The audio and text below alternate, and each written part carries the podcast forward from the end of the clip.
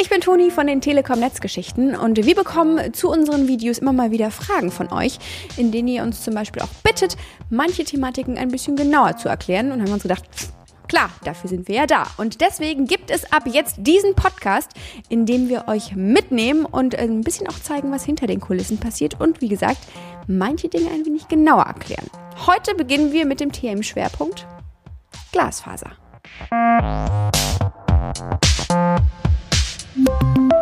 Das Schöne bei der Telekom ist ja, man läuft des Öfteren mal lange Gänge entlang und landet dann an Orten, an denen man selber noch nie war. Heute ist das auch der Fall. Ich stehe hier zwischen Kabeln und Boxen und äh, möchte natürlich wissen, wo genau ich mich hier befinde. Und das kann ich direkt mal meinen heutigen Interviewpartner fragen, Armin Erhardt. Hallo erstmal. Hallo. Wo bin ich hier gelandet? Ja, herzlich willkommen in Berlin in der Winterfeldstraße. Sie befinden sich hier in dem NIC Berlin es ist ein Laborverbund, NIC steht für Network Innovation Center, ein Laborverbund des NIC Berlin und des NIC Darmstadt. Das NIC, das Network Innovation Center, ist doch deutlich mehr, als Sie sehen hier in dem Labor für Komponenten der Basisinfrastruktur. Beispielsweise in Darmstadt werden neue Anwendungen, neue Programme und auch aktive Technik getestet, während wir hier in Berlin im Labor für Basisinfrastruktur vor allem passive Komponenten, die im Netz der Deutschen Telekom zum Einsatz kommen, testen. Okay, das, ähm, das muss ich, glaube ich, ein bisschen runterbrechen. Ich habe gehört über Thema Glasfaser. Ja. Ähm, was genau, ist, ist nicht meine Kernkompetenz, gebe ich zu.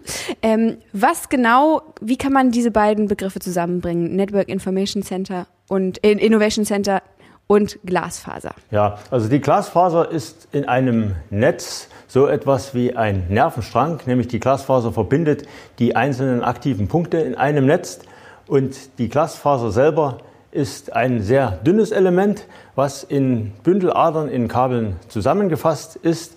Und diese Glasfaser ist eine der Komponenten der Basisinfrastruktur oder passiven Komponenten, die wir als Abteilung TDEA in unserem Portfolio und in unserer Produktverantwortung haben. Das heißt, Sie sorgen dafür, dass dieses Nervensystem, was ich einen ganz schönen Begriff finde, oder kann ich mir zumindest was darunter vorstellen, äh, reibungslos läuft.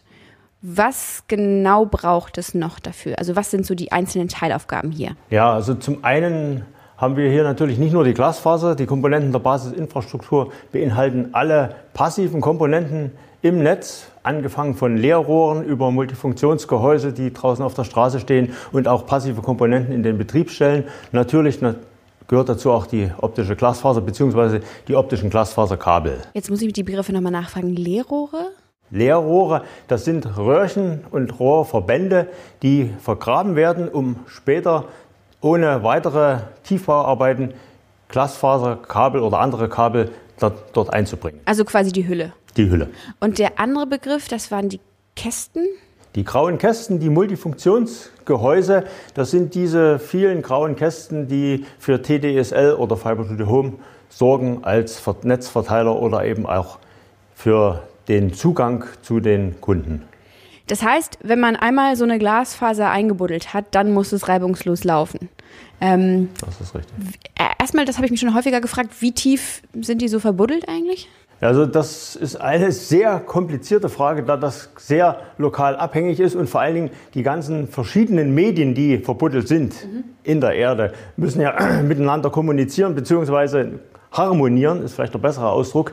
Das gibt Kreuzungen, es gibt da in Deutschland sehr klar festgelegte Regeln und Strukturen der Verlegetechnik, mhm. sodass die ganze Sache auch eindeutig und ordentlich dokumentiert werden kann und muss, um auch zum Beispiel entsprechende Unfälle zu vermeiden, wenn ein Bagger irgendwo ein neues Leerrohr oder ein neues Kabel verbuddelt von den Stromwerken beispielsweise, dass da nicht die Glasfaserkabel mitgetroffen werden. Das heißt, es kann mal schön passieren, dass eine Glasfaser von Ihnen kaputt gemacht wird von jemand anderem und das muss dann festgestellt werden, richtig? Ganz genau. Das ist ein nicht allzu seltener Fall, gerade bei sehr häufiger Bautätigkeit und Neubaugebieten und ähnlichen Dingen, Innovationen, die auch in anderen Bereichen stattfinden, sind sehr viele Tiefbauarbeiten überall zu sehen auf der Straße und das führt natürlich auch zu Unfällen bzw. Zerstörung von Infrastruktur. Und dafür haben wir auch entsprechende Messgeräte hier im Labor und auch qualifiziert, die im Netz eingesetzt werden können, um diese Fehler zu orten. Wie genau kann man das feststellen? Können Sie das so ein bisschen ja, also man ist für mich verständlich durchaus in, in der Lage, in einer Glasfaserstrecke, die, sagen wir mal, 80 Kilometer lang ist, einen Fehler auf, sagen wir mal, 10 Meter Genauigkeit mhm. festzustellen, an welcher Stelle der Bruch vorliegt. Und dann muss man buddeln. Und dann muss man buddeln, beziehungsweise wenn ein solcher Fehler vorliegt, ist an der Stelle oftmals schon gebuddelt worden. okay, alles klar. Was, ähm, wir stehen jetzt hier, ich kann das mal ganz kurz ähm, erklären für die Menschen, die zuhören. Wir stehen hier neben verschiedensten Boxen, ja. aus denen Kabel rauskommen. Was, machen die hier? Ja, das sind auch solche Komponenten der Basisinfrastruktur, die zum Beispiel in den Projekten FTTH, also Fiber to the Home, eingesetzt werden können oder eingesetzt werden und zwar in den Kundenlokationen. Das sind also auch passive Komponenten, die sind besteckert und da kommen die entsprechenden optischen Glasfaserkabel rein und an den Steckern können dann die Verbindungen zu den Kunden oder zu den Endgeräten geschaltet werden und diese Glasfasern, wie sie hier sind, gehen dann in Kabel und in die nächste Betriebsstelle oder in das nächste Multifunktionsgehäuse. Sie haben jetzt mehrfach den Begriff passive Komponenten äh, ja. gebraucht. Was sind passive Komponenten im Gegensatz zu aktiven? Also aktive Komponenten unterscheiden sich von passiven dadurch, dass sie mit Strom versorgt werden, ah, mal okay. grob gesprochen. Mhm. Die passiven Komponenten sind also alle Dinge, die im Netz verbaut sind und keinerlei Energieversorgung haben, mhm. eigene. Alles klar, okay. Gut. Ähm, dann zurück nochmal zu den Boxen. Also hier wird dann quasi, wo, wo würde ich die jetzt in der freien Wildbahn finden? Diese finden an der freien Wildbahn ist nicht der richtige Ausdruck. Die finden Sie meistens in Gebäuden und zwar in Kundenlokationen entweder im Keller oder im Übergaberaum eines Gebäudes beim Kunden. Und hier selber im Innovation Center werden die entwickelt oder was ist so Ihr tägliches Ja, also wir sagen wir, wir entwickeln die, wir spezifizieren diese Dinge, damit diese Komponenten auch zu den anderen Komponenten im Netz passen, werden von uns allerdings nicht selber entwickelt oder hergestellt, sondern die werden dann im Frei, auf dem freien Markt gekauft von entsprechend spezialisierten Firmen, die solche Sachen produzieren. Was ist denn, wenn man jetzt natürlich so ein Glasfasernetz ähm, schon über Jahrzehnte äh, ausgelegt hat und äh, zum Laufen gebracht hat und natürlich aber immer weiter und immer neu sich entwickelt. Irgendwann passt es doch nicht mehr zusammen, oder? Muss man irgendwann mal alles rund erneuern? Ja, nee, das ist auch eine unserer Kompetenzen oder Aufgaben, die wir hier in dem Labor für Glasfaser oder Basisinfrastruktur haben, dass wir eine Interoperabilität hinbekommen. Das heißt Interoperabilität zum einen verschiedener Komponenten untereinander und zum anderen natürlich auch bereits existierender Infrastruktur mit neuer, innovativer Infrastruktur so zusammenbekommen, dass es keine Knirschpunkte gibt oder auch messtechnisch das Ganze einwandfrei zu erfassen ist, sodass die alten Dinge im Netz, die bereits existieren, wir sind ja kein Operator, der auf dem sogenannten Greenfield arbeitet, sondern wir haben Brownfield, wir haben existierende Infrastruktur und neue Infrastruktur, die hinzukommt, muss zu der alten passen. Green und Brownfield müssen Sie vielleicht nochmal erklären für den ja. Laien. Also beim Greenfield sagt man, wenn man wirklich völlig auf einer freien Fläche etwas völlig Neues schafft und sozusagen alles am Stück aufbaut. Brownfield ist eher, wo schon etwas existiert und man neue Dinge dazusetzt. Okay, alles klar. Jetzt ist es ja so, dass ähm, so eine Glasfaserstrecke nicht alleine unter der Erde liegt. Wie oft passiert es, dass sich da untereinander ähm, Störungen entwickeln von vielleicht ähm, Strecken, die von anderen verlegt wurden? Ja, also das kann zum einen durch Tiefbauarbeiten passieren, ja. dass halt der Baggerfahrer nicht genau die Pläne gelesen hat oder keine aktuellen Pläne hatte und dadurch in der, mit seinen Tiefbauarbeiten bereits existierende Kabelinfrastruktur beschädigt. Aber die Glasfasern untereinander in einem optischen Kabel beeinflussen sich nicht. Okay, okay, alles klar. Jetzt ähm, habe ich, schiele ich mal hier rüber, weil ähm, wir haben hier einen Tisch stehen, auf dem ganz viele verschiedene bunte Röhrchen äh, stehen. Das hat schon ein bisschen was Laborartiges, muss ich sagen.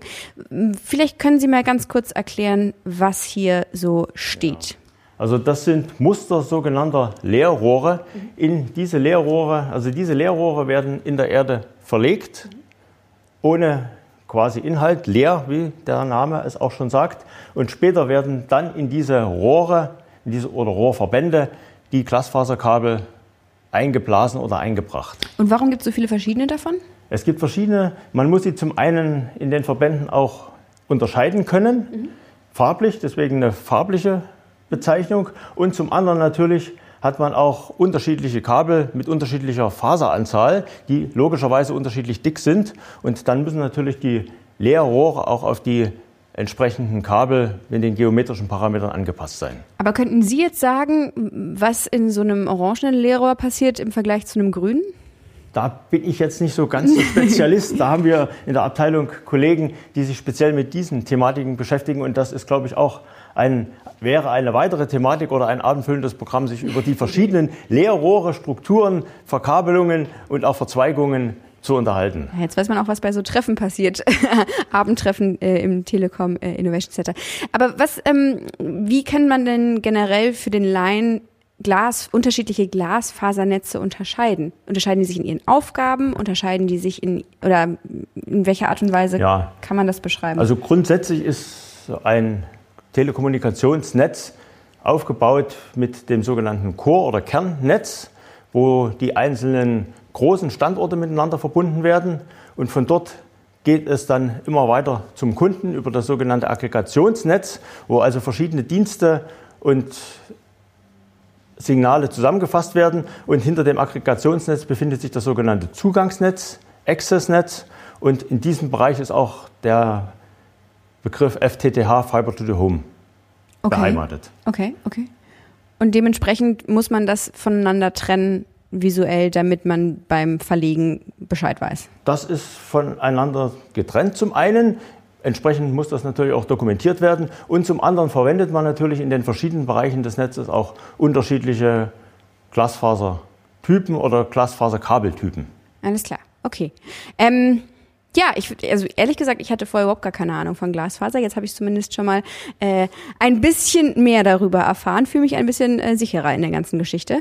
Ähm, ja, vielen Dank für die kleine Einführung in die Thematik. Ja, und ich danke auch für Ihr Interesse und hoffe, einige Ihrer Fragen beantwortet zu haben und nicht noch für mehr Verwirrung gesorgt zu haben. Na, ich schaue mich noch mal ein bisschen um. Schauen Sie sich mal um. Dankeschön.